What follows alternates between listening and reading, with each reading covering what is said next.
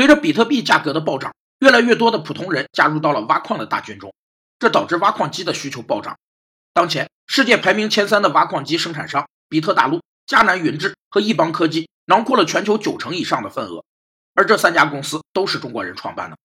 历史总是惊人的相似。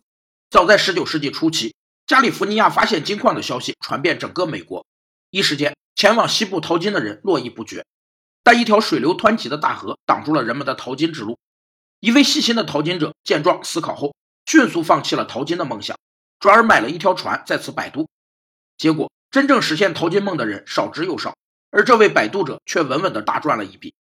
类似的例子还有将水卖给寻找金矿的淘金者，同样的结果，卖水人也在短时间内赚了不少钱。